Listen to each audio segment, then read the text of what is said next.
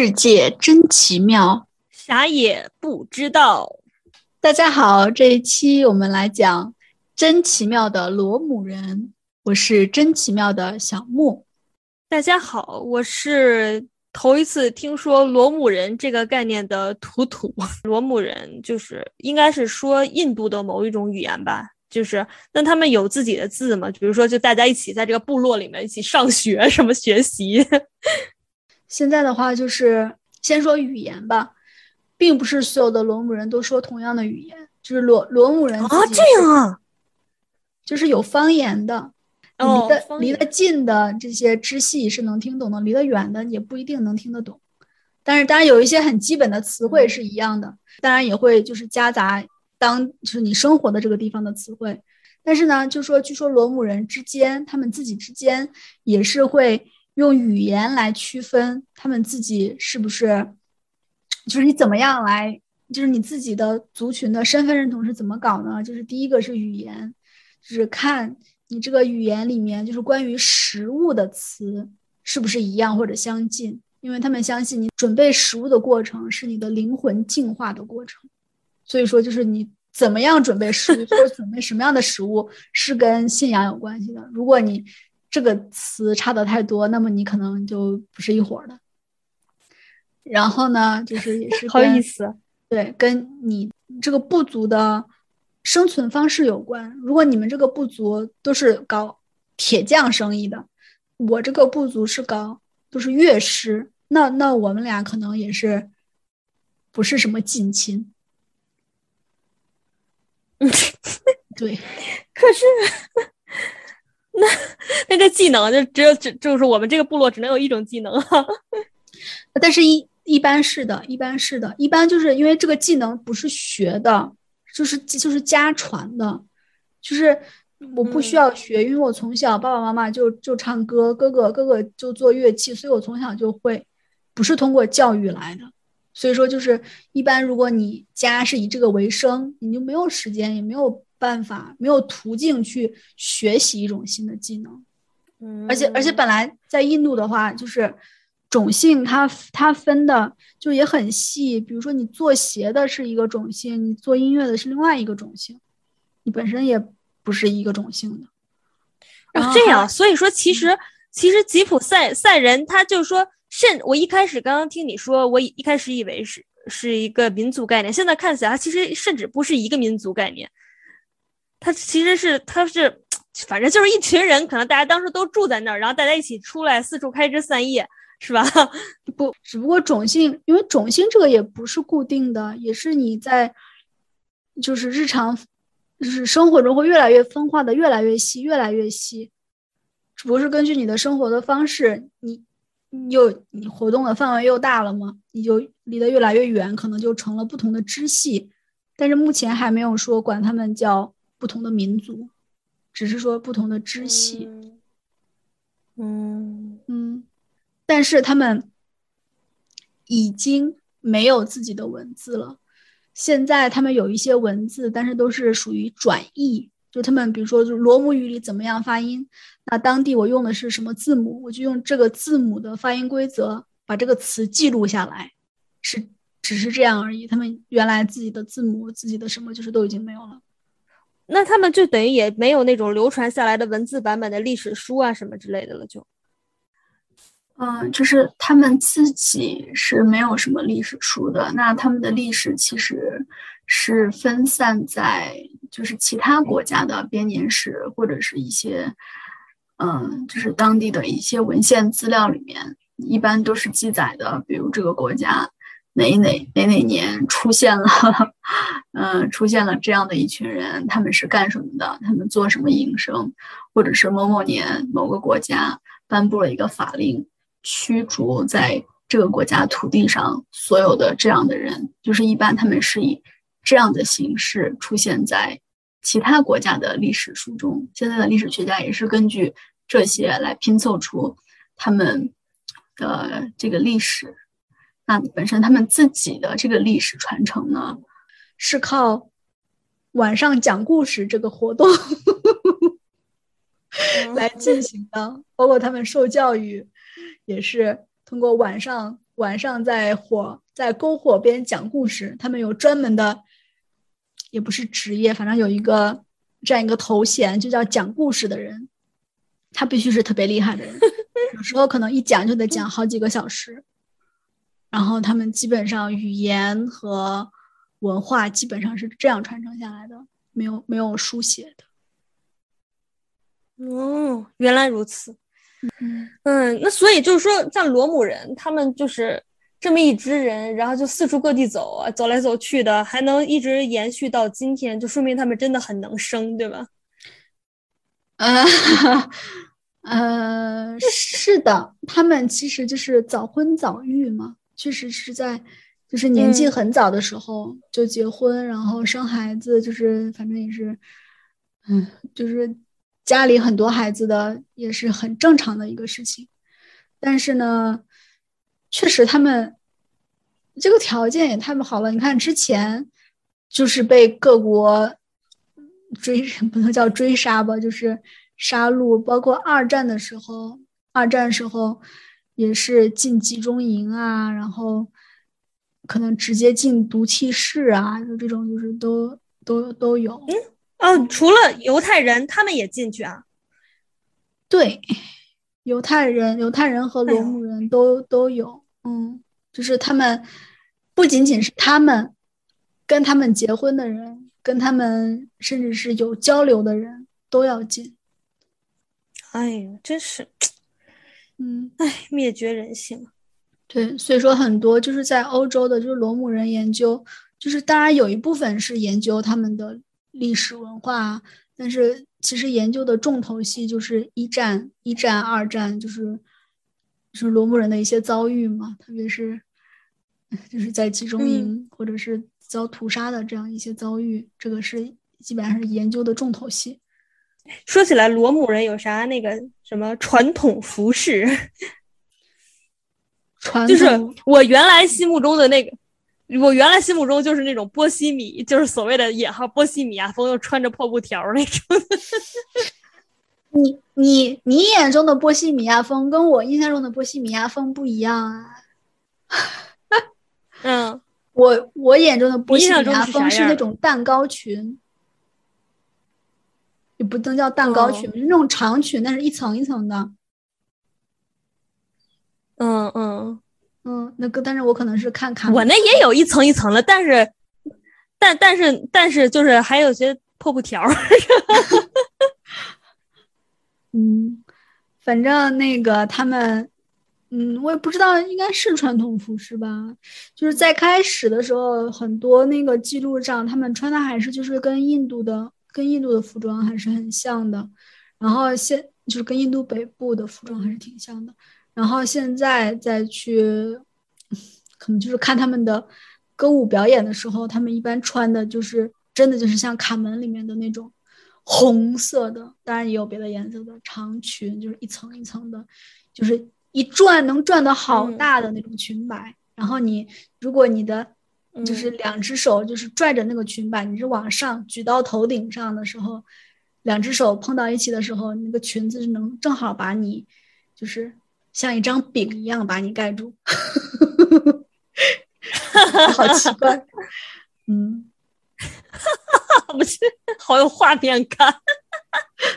就是你知道，你这么一说，刚才说蛋糕裙，我就感觉就是一个人跳着跳着舞就变成旋转着旋转变成一个一层一层的婚礼蛋糕了，好有画面感。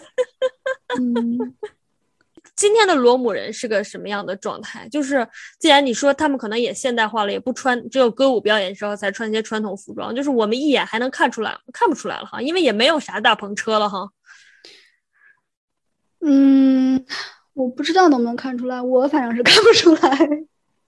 但是，但是就是之之前嘛，就是我们上课的时候，然后老师还说，就是还是社会地位很不好，然后就是受到歧视嘛。然后，但是有的人就是因为太歧视他们了，他根本不知道谁是罗姆人，然后看到了印度人就觉得那个人是罗姆人，然后就对那个印度人怎么怎么样。所以说，我觉得分要分清楚长相，或者是。按照长相去区分他到底是不是罗姆人，可能也不是那么容易。我不知道，就是可能很近吧，就几年前，在法国还有驱逐罗姆人的这个法令，就是从官方发的法令发出来，然后当时是受到国际社会的谴责嘛，嗯，就是要求他们必须定居，不然你就走，这样的法令。定居那政府给房子吗？那我不知道，但是在在捷克是这样的，在捷克是。嗯，反正很多人是不想不想住在政府，可政府可能不给，是这样的。嗯，政府帮助你，当然第一他可以给你钱，这也是为什么很多捷克人不喜欢罗姆人，觉得他们啥啥事儿啥活也不干就直接领钱，钱哪来的？还不是我们交税交的，就是这是很讨厌他们的一个原因，就是靠社会福利活着。但是社会福利有几种，一种是真的就是给钱，真的没办法了，就是只能给钱。然后还有一种就是。你每个月会领钱，但是你会要把你自己就是在那个叫什么，就是反正就是相关的就劳动部门，你要去那儿登记。如果有适合你的工作，你就必须去做。但是，但是很多很多罗姆人，可能包括其他的，就很多就是那些流浪汉，就是。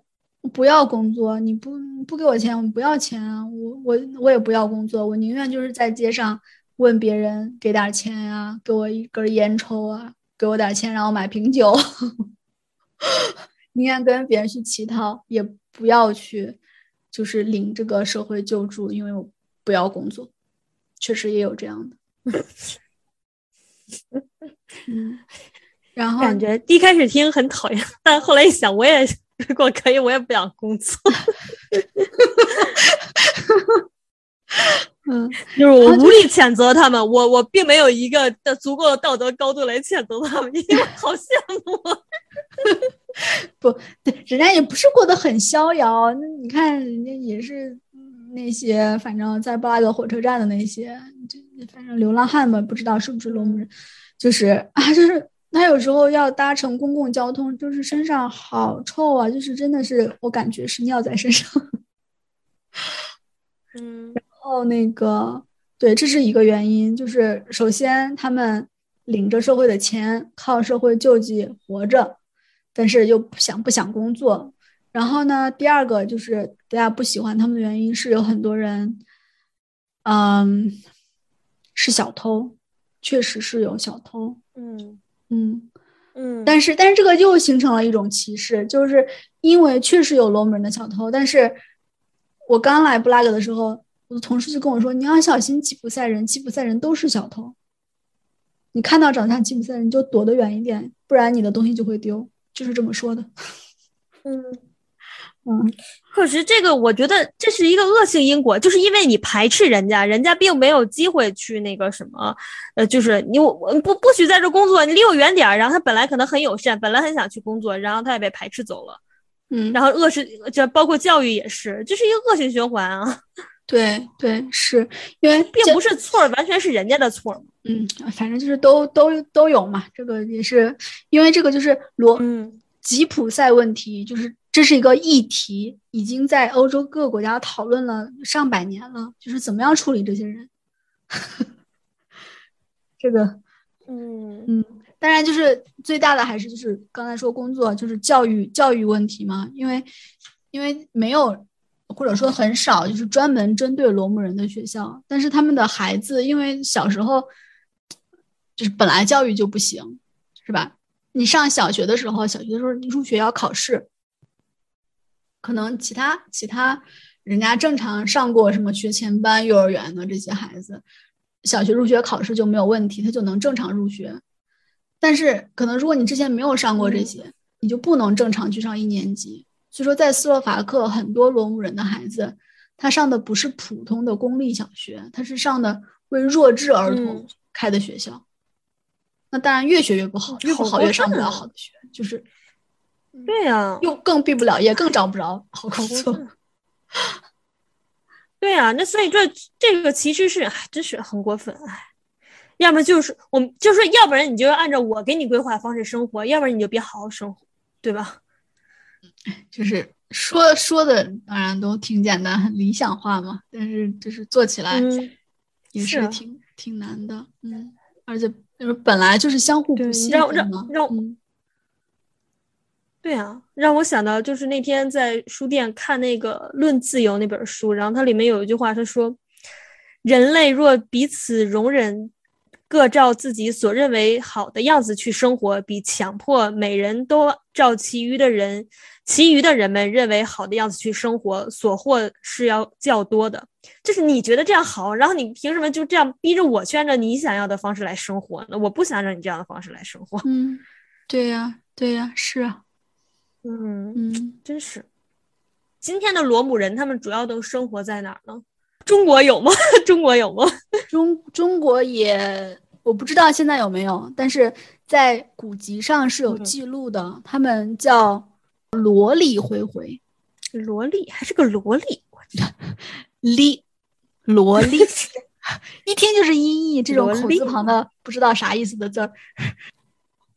对，就是元朝元朝的时候，然后说是他们混在回回人中，混入了中国，嗯，然后当时还是就哦。说他们比较有特权呀，因为元朝嘛，他们是属于那个色目人，然后色目人哈，嗯。对，嗯，然后就是仗着自己的特权，可能做一些 不太好的事情，就因为他们就是那种，嗯，这种也不是近亲结婚，叫什么，就是族内通婚，所以大家也觉得他们嗯。好奇怪，这样的。是在甘肃，说现在可能甘嗯。肃，嗯、某一个什么村儿的人可能是他们的后裔，然后在欧洲，他们就是主要有两个名字嘛，一个就是罗姆罗姆人，然后就是在德嗯。国有一支管自己叫辛提人，所以有时候也会说辛提人。捷克和斯洛伐克境内的二战之后吧，是主要有这么几支，一支呢被叫做斯洛伐克罗姆人，但他们这支是定居的，他们这支是在那个在斯洛伐克已经定居了几个世纪了。然后呢，有一支叫匈牙利罗姆人，你猜他们在哪儿？嗯，我猜他们在匈牙利，匈错，牙利，我都跟你说了，在捷洛捷克和斯洛伐克境内，你还在匈牙利？哦，是啊，哎呀，哎呀，我就就跟三点水加一个去念去一样，是惯性思维了。他们他们是定居在斯洛伐克的南部。哦哦哦，嗨，嗯，然后呢，还有很多很多就是所谓的这种波西米亚和摩拉维亚的罗姆人，他们是就是那个、基本上是在捷克嘛，是在纳粹大嗯。屠杀中幸存下来的这一部分，觉得就是很少。嗯。嗯，然后还有嗯。一小、一小部分就是就是德国的这个所谓的罗姆辛提人，他们就是之前一直是就是这种流浪的方式，然后一直到他们就是被强迫定居，然后呢，还有一支是叫 Flex 罗姆人，他们是他们就是嗯。十九世纪下半叶的时候从罗马尼亚来的，所以说所以说就是很多嗯。捷克人觉得罗姆人来自罗马尼亚，嗯，就他们不知道他们来自印度，他们啊他们来自罗马尼亚，就是因为之前已经在捷克斯洛伐克的这一部分。罗姆人已经就是嗯。在二战、在纳粹时期已经就是差不多没了，嗯，所以他们未来还会迁徙吗？你就说他们是他，我觉得他们是不是还没有定性，还想再去再去哪儿，也没地儿能去了。那我就不知道了 他们想去哪北极也不太适宜他们生存。我就说去北极也不太适宜生存，已经到了足够北的地方，对他们来说。嗯，但是但是但是但是人家现在其实从法律上来说，比如说捷克的罗姆人，他是捷克的一个少数民族，他嗯拿着捷克的护照，他想去嗯哪儿他就他就去嘛，有钱就去。啊，不对，不是我我的意思，不是说这种旅游嘛，我的意思就是说，像他们以前等于各个国家不断的迁徙嘛，这种的，我我知道啊，也不知道他们还会不会有这样的想法了哈。就是现在你要移民就移呀，这这不是一样吗？就是移民。但但是但是不再是那种，就现在是等于是拿着合法的身份了，不再是什么坐着大篷车了吗？这 嗯，我觉得现我觉得现在 没有合法身份的罗姆人可能就非常少了，或者就是就是属于那种特别封闭，可能在什么什么村子里面，然后不能说与世隔绝吧，但是就是至少很少跟外界交流的这种，有可能才有可能是没有合法身份的罗姆人。嗯，然后就继续躲，就是躲藏着，然后各种迁徙哈，大篷车。估计人估估计人家不是因为他大篷车迁徙这个事情不是他自己的选择，是因为他没有办法定就被赶走了哈。对，嗯，唉，所以你说他们其实他等于是在国际上并没有什么政治政治力量，所以就是大家很多人会去关心别的什么啊，比如说像就比犹太人会就获得的关注要少很多，他们没有机会发声，对吧？对对，是这样的。哎，所以说，真正的公平、真正的自由、真正的和平还很遥远。